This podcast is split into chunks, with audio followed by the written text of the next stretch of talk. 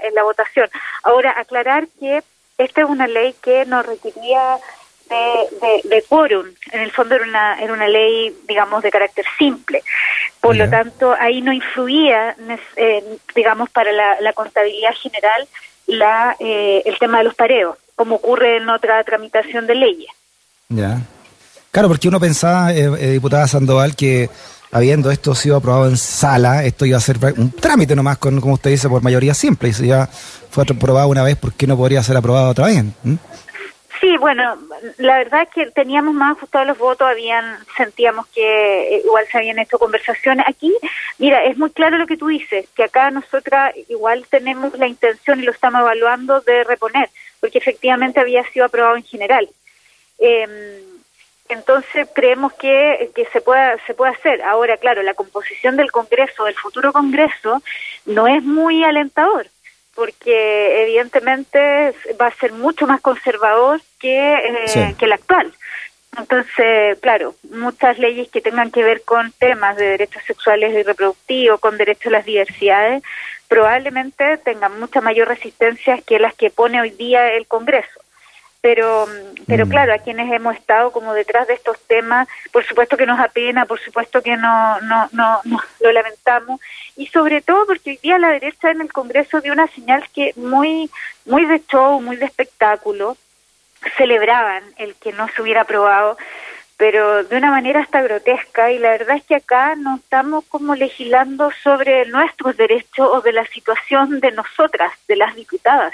Acá de lo que se trata es de la afuera, de lo que pasa en Chile, de la realidad. Y que efectivamente hay muchas mujeres que mueren hoy día por abortar en condiciones clandestinas.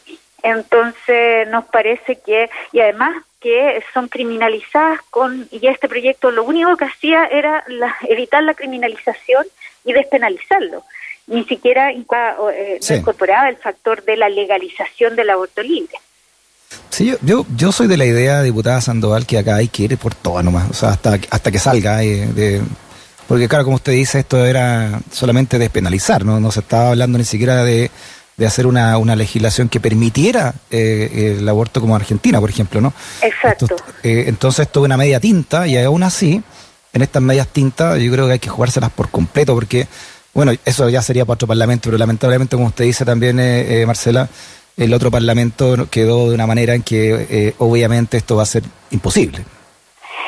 Sí, lo hace bien cuesta arriba. Entonces, si lo reponemos, yo creo que vamos a ir por la despenalización, que por supuesto que es un paso, eh, pero también estamos como, bueno, tratando de incidir también en el, en, la, en, la, en el programa de, Gabriel Boric, de Aprodignidad, donde ahí sí hay garantías para, eh, en términos más de política pública, para avanzar en, en la garantía de derechos sexuales y reproductivos y su protección, porque también eh, nos, nos asusta y, hemos dicho algunas diputadas acá que nos declaramos un poco en estado de alerta porque uno de los anuncios que ha hecho precisamente el comando de CAS es que pretenden con su programa derogar la ley que ya existe por el aborto en tres causales.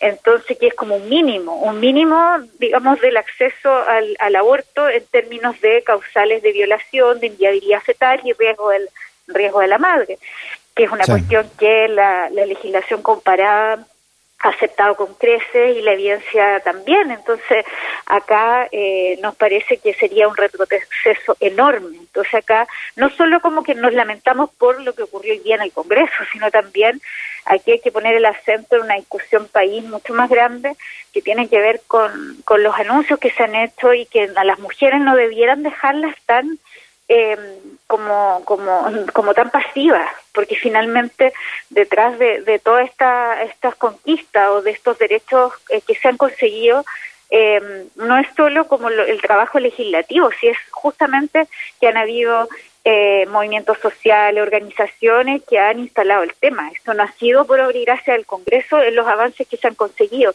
Entonces, yo creo que hoy día la ciudadanía tiene en sus manos una decisión que, que es bien importante que hacer y que estos elementos que hoy día vemos tienen que considerarlo. Mm, por último, entonces, diputada, ¿cuándo mm, cree usted que sería un plazo conveniente para volver a votar esto o al menos reingresarlo?